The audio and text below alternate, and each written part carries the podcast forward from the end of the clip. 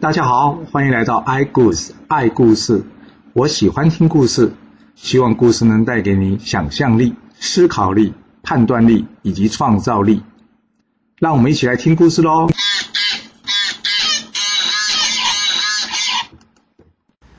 我们上次说到呢，秦晋两国啊出兵秦王，晋文公在收到这个消息之后呢，胡衍建议他去劝退这个秦穆公啊。那晋文公会采取他的建议吗？当然要采取他的建议啦，因为这可是第一等的功劳呢，怎么可以让秦穆公来抢呢？所以晋文公听完之后呢，马上按照胡衍的建议啊，派出这个胥臣去向秦穆公说明。那秦穆公在听完胥臣的说明之后呢，他觉得嗯，这样也好。我原先担心你们晋国国君啊刚刚即位，没有办法调动兵马。那既然晋文公已经准备好了，那我就在这里等候他的佳音吧。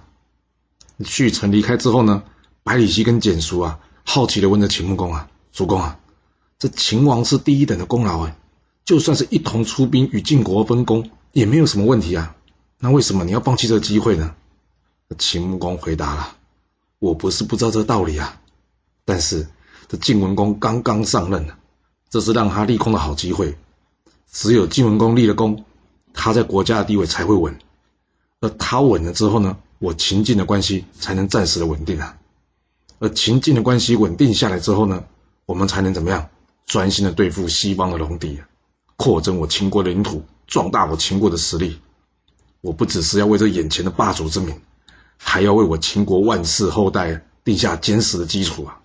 不然。这霸主之名有什么用啊？就跟齐桓公一样啊，他死掉之后，这霸主之名就像昙花一现而已。两人听完之后呢，点点头说：“嗯，这样也有道理啊。”所以就这样，秦国依照与晋国的约定啊，屯兵河上，不再进军了。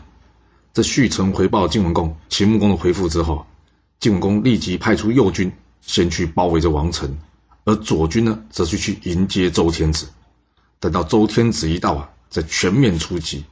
王城百姓一听到晋国与周天子来了，哇！大家马上怎么样？群起攻杀这背叛周的大臣，谁？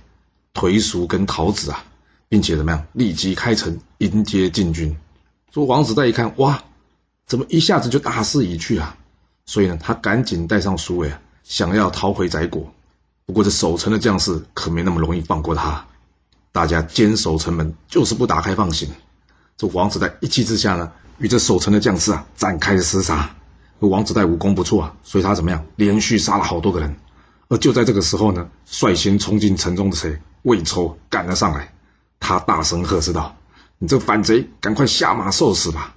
王子带一看啊，魏抽啊，他知道这魏抽厉害啊，他跟魏抽说：“你放我一马，我将来会好好报答你的。”魏抽听到这话之后呢，他跟王子带说：“你这个话去跟你哥哥周天子说吧。”他要是肯放你，我就放了你。王子带一听，你当真我怕你啊？他生气的呢，仗剑前来攻击这个魏抽，而这魏抽呢，也冲上前去，咔嚓一刀就将这王子带劈成了两段。接着，士兵们抓着苏伟出来啊，问这魏抽应该要如何处理啊？魏抽说：“留着女人有什么用啊？来啊，将他乱箭给射死吧！”杀了这两个人之后呢，魏抽带着两个人尸体来见这细珍。细珍一看，吓了一跳，问魏抽：“哎，你怎么不把他们抓起来，让周天子自己审问之后再决定如何处理？你怎么就把这两个人都杀了呢？”魏抽说：“哎呀，你怎么这么说啊？大王要是想要杀掉王子，大家上次不就自己动手了吗？他就是下不了手嘛。现在还多了一个老婆了，他怎么可能下得了手？我这是帮他忙，让他能免除这些恶名。”细珍一听，嗯，其实魏抽说的也不无道理。于是呢，这两个人呢。将这两人呢好好安葬之后呢，并且报告这晋文公。晋文公听完这战果之后呢，前去向周襄王报告。周襄王一听呢，当然是开心了，于是怎样拿出一大堆金银财宝要谢谢这晋文公。但晋文公却说了：“哎呀，大王，这是我分内的事啊，我不敢要赏赐。不过大王若是真要赏赐我的话，有一件事啊，就是可不可以将来允许我死掉之后呢，用税葬？”什么是税葬啊？其实税葬呢，就是什么天子等级的葬礼啊！哇，这晋文公想不到，他不但是想要称霸，还想要取代周天子吗？这周襄王听得出来晋文公的野心啊！他小心的回答晋文公：“哎呀，这丧礼的规矩呢，是祖先定下来的。我们后人总不能因为私人的恩德，然后就坏了祖先的家法，你说是吧？不管怎么说，叔父啊，这次你秦王有功，我一定要好好赏赐你。哦，这周天子算是会讲话的，他与晋文公都同姓姬嘛。一句祖宗家法不能用私人恩德来毁坏，这不是暗骂晋文公无礼吗？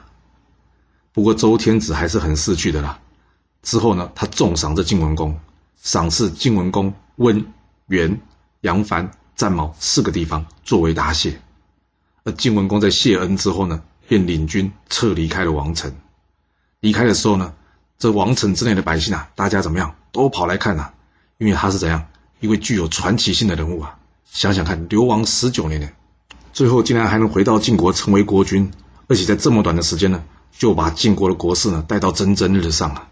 哇，大家一看到他就觉得，哦，这晋文公啊有齐桓公的风范呢，这将来啊，可能也是天下的霸主哎。这晋文公离开之后呢，他派他的下属啊去确认周天子给他的封地啊，他先是派着魏抽去接收这杨凡的地方，接着派出颠杰去接收战矛这个地方。之后呢，再派出栾枝去接收温这个地方，而他自己呢，则是跟赵衰一同去接收元这个地方。哎，为什么他要亲自与赵衰去接收元这个地方呢？这是因为啊，元这个地方啊，原先就是大夫元伯冠的封地，因为这次战事元伯冠被擒了，周襄王决定剥夺他的封地，改封给这晋文公。而由于这元伯冠目前还在元这个地方，晋文公担心会有变卦，所以怎么样，亲自率兵前来接收啊。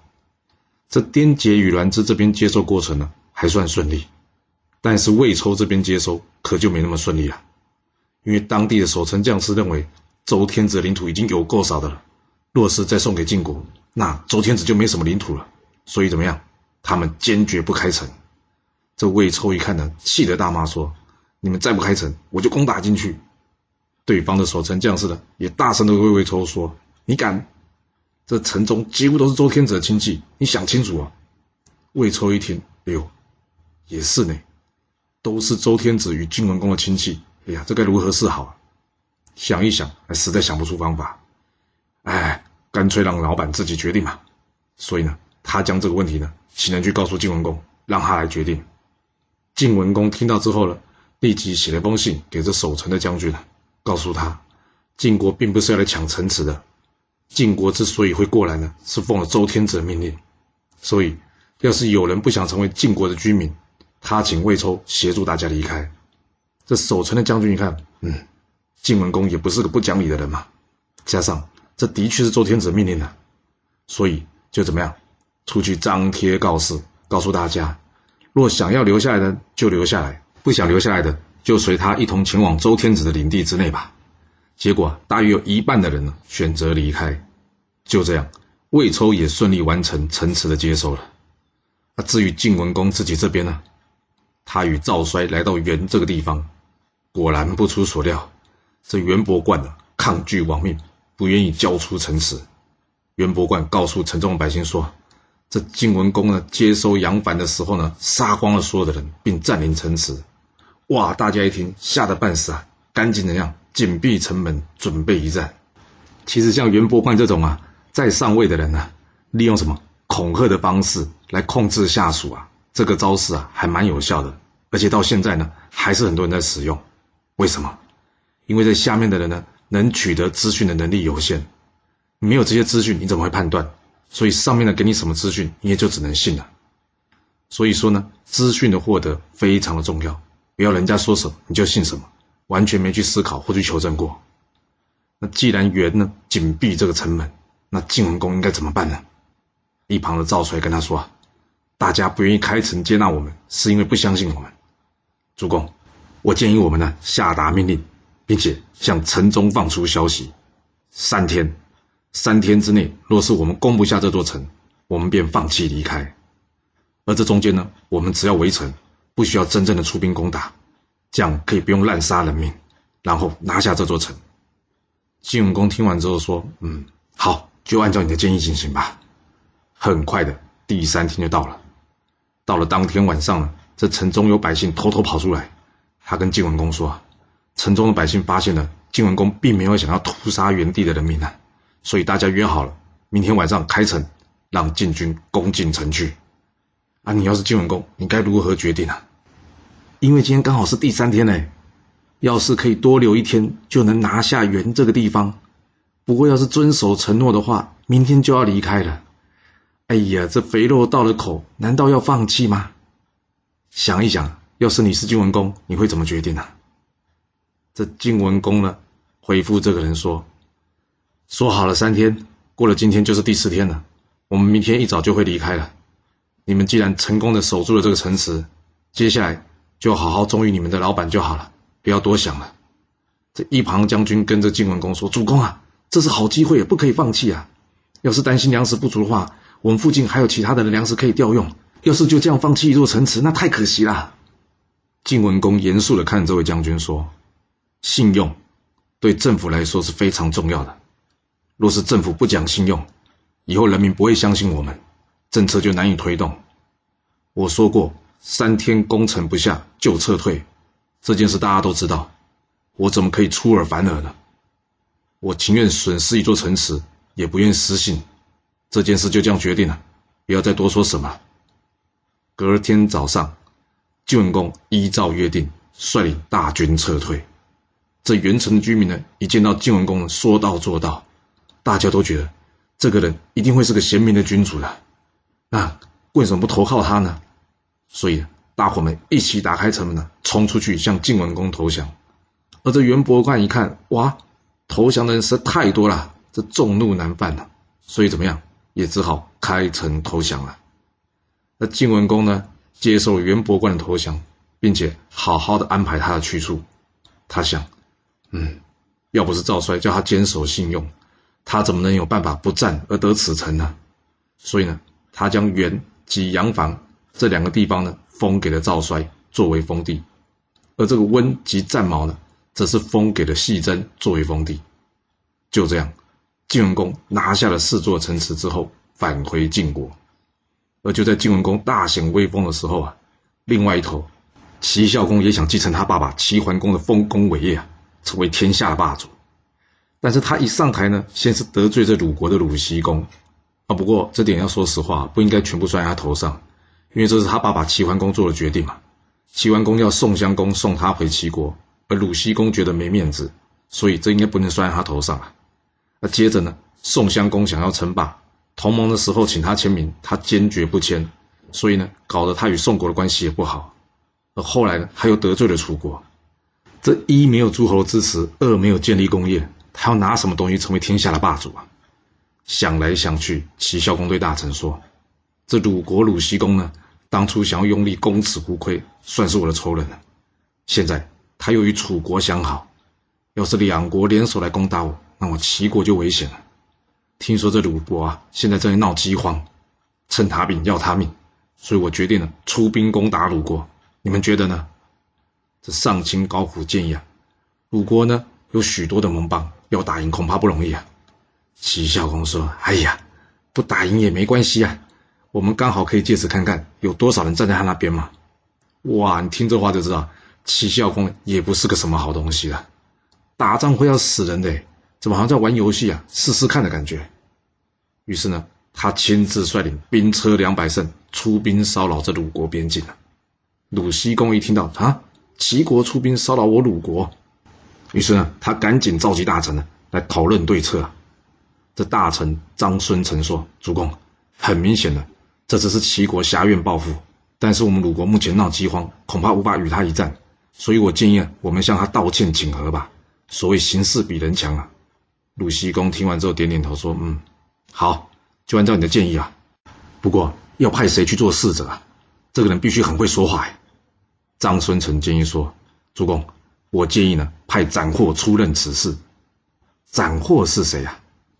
其实斩获呢，就是非常非常有名、坐怀不乱的柳下惠啊。”这张孙成接着说啊：“不过这柳下惠呢，恐怕并不愿意出来做官。这样吧，他有个弟弟。”名字叫做展喜的，也是很能言善道的。我们可以请展喜出来去请他，这就算呢斩获不出来，也可以请展喜呢去请教他要如何说服这齐孝公。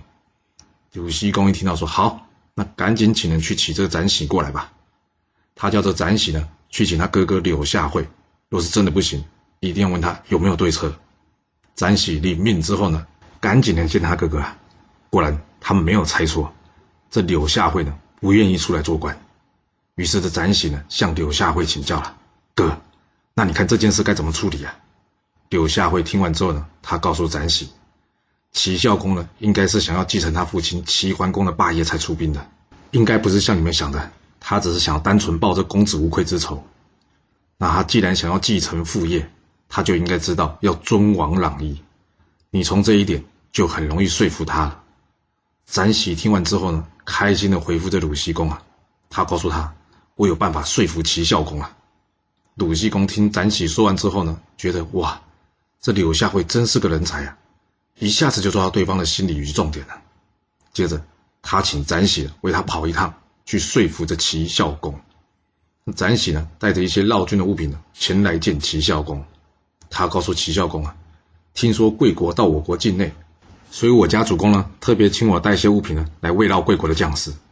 齐孝公一看到展喜过来，轻视着笑着，并且对他说：“你们鲁国现在知道害怕我齐国了吗？”展喜回答齐孝公说：“哎，我不知道哎，鲁国的人民或许会害怕了，但是鲁国的君臣则没有一个人害怕齐国的。”齐孝公说：“你少在那边死撑啊！鲁国现在没有像师伯那样聪明的人，也没有像曹刿一样骁勇善战的勇士，加上你们目前正在闹饥荒，你们根本不是我齐国的对手，怎么可能不怕我齐国呢？”展喜回答说：“齐国的祖先是姜太公嘛。”我鲁国的祖先呢，则是周公姬旦。当初这两人呢，可是有发誓后代子孙不可以互相侵害的。这誓词呢，还在我鲁国的库房之中好好的保存着呢。所以呢，你父亲齐桓公纵使纵横天下，但是他依旧在柯地与我先君鲁庄公结盟。你即位已经九年了，所以我家主公相信你也会一如既往对我们鲁国友好。来继续你父亲的霸业，绝对不会背弃祖先的誓言，所以根本没有担心你会来攻打我们鲁国，你说是不是啊？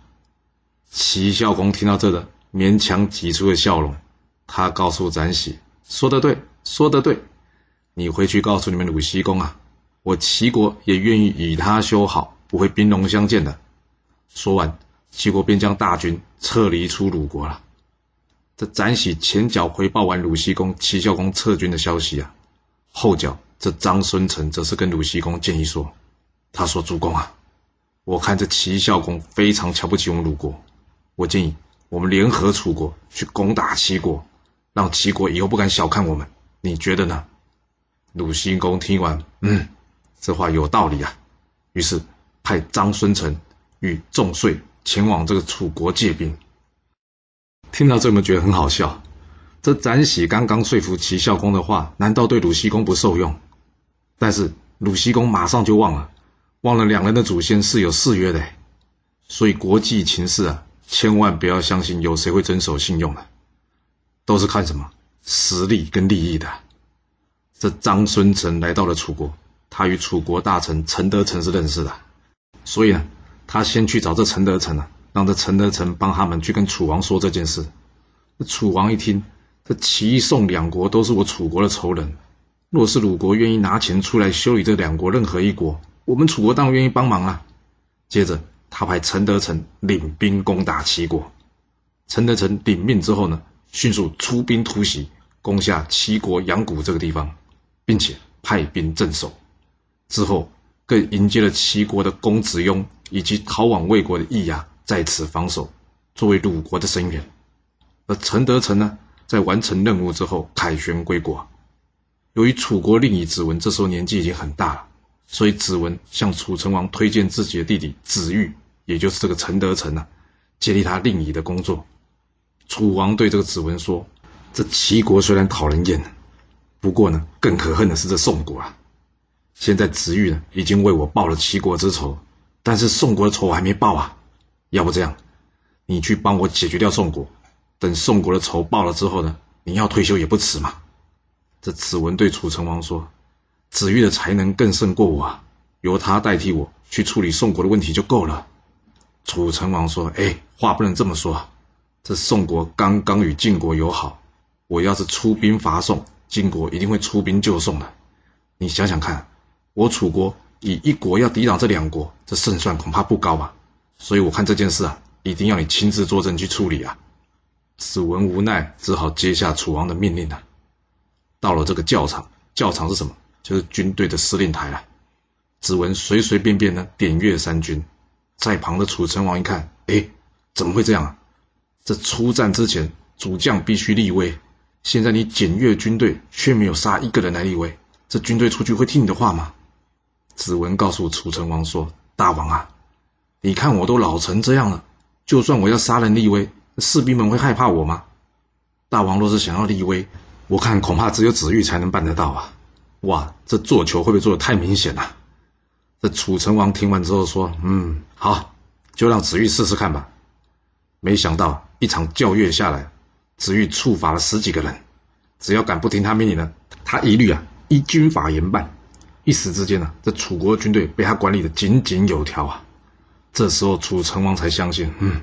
这子玉啊，的确是个将才啊，所以呢，他终于同意了子文的建议，改任这个子玉为令尹，并且兼任楚国元帅一职。这子文退休，子玉新上任，一时之间呢，大臣们都来恭贺了。除了有一位大臣叫做韦吕臣的，为什么？因为生病所以没来。大家庆祝到一半呢，突然间有人通报，有一个小孩呢，说他是韦吕臣的小孩，叫做韦甲的。今年才十三岁，说要进来。子文想，既然是韦履成的家人，嗯，好，就让他进来吧。那这韦甲一进来之后呢，向子文举手鞠躬之后呢，就直接就坐，开始吃起东西来了。子文一看，哎，这小孩怎么这么没教养啊？来了至少要向子玉说声恭喜吧，怎么一句话都没说，坐下就开始吃东西呢？嗯，我得好好教训一下他。接着，子文不高兴地对这韦甲说。你怎么没有恭贺子玉就坐下来吃东西啊？韦甲说：“要恭喜他什么？你们觉得子玉当令尹应该要恭喜？说实话，我觉得子玉当上令尹啊是件坏事。而我今天呢，就是预先来吊唁他。”子文一听非常生气啊，大胆，竟然敢侮辱我朝中大臣！若不说出个道理来，就算你是小孩，我也一样处罚的。韦甲不慌不忙地说。我看子玉这个人呢，虽然勇于任事，但是却不是一个善于临机决断的人。像这样的人，若是让他当将军，辅佐主帅还可以；但是若是让他独当一面，这我楚国将会有大败的风险啊！俗话说“太刚折折”，就是一个人呢脾气太硬或是太急呢，遇到事情不知道要忍耐或者转弯，那就容易失败。就像是一根木头吧，只要人用力一折，它就会断掉，还不如一只小草，不会被轻易折断的。一旁的大臣听到这话呢，出来打圆场说：“哎呀，这小孩乱说一通，你就不要跟他一般见识了。大家继续喝酒吃饭，不要理他了。”韦甲说完话，笑了笑，转身离开，留下这指纹啊。子文开始担心了：这小孩说的并非全无根据啊！难道我真的为楚国推举了一个不合适的另一人选吗？隔天，楚成王正式任命子玉为大将，由他亲自领军。并且结合陈、蔡、郑、许四国的兵力，准备怎么样？共同出兵攻打这宋国。这楚国大军将至啊！宋成功听到消息之后，立刻请这公孙固前往这晋国讨救兵啊！这晋文公在收到宋国的求救信之后啊，立即召集群臣啊前来讨论：这晋国会出兵援救宋国吗？晋楚终须一战吗？这故事会如何的发展呢？我们到下次才能跟各位说喽。好了，今天先说到这。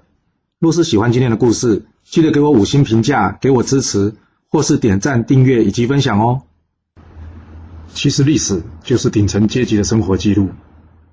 若能了解他们的思考模式以及作业方式，我们便能有机会改变自己的未来。希望今天的故事能对你有所帮助。谢谢你来听我说故事，我们下次再见喽。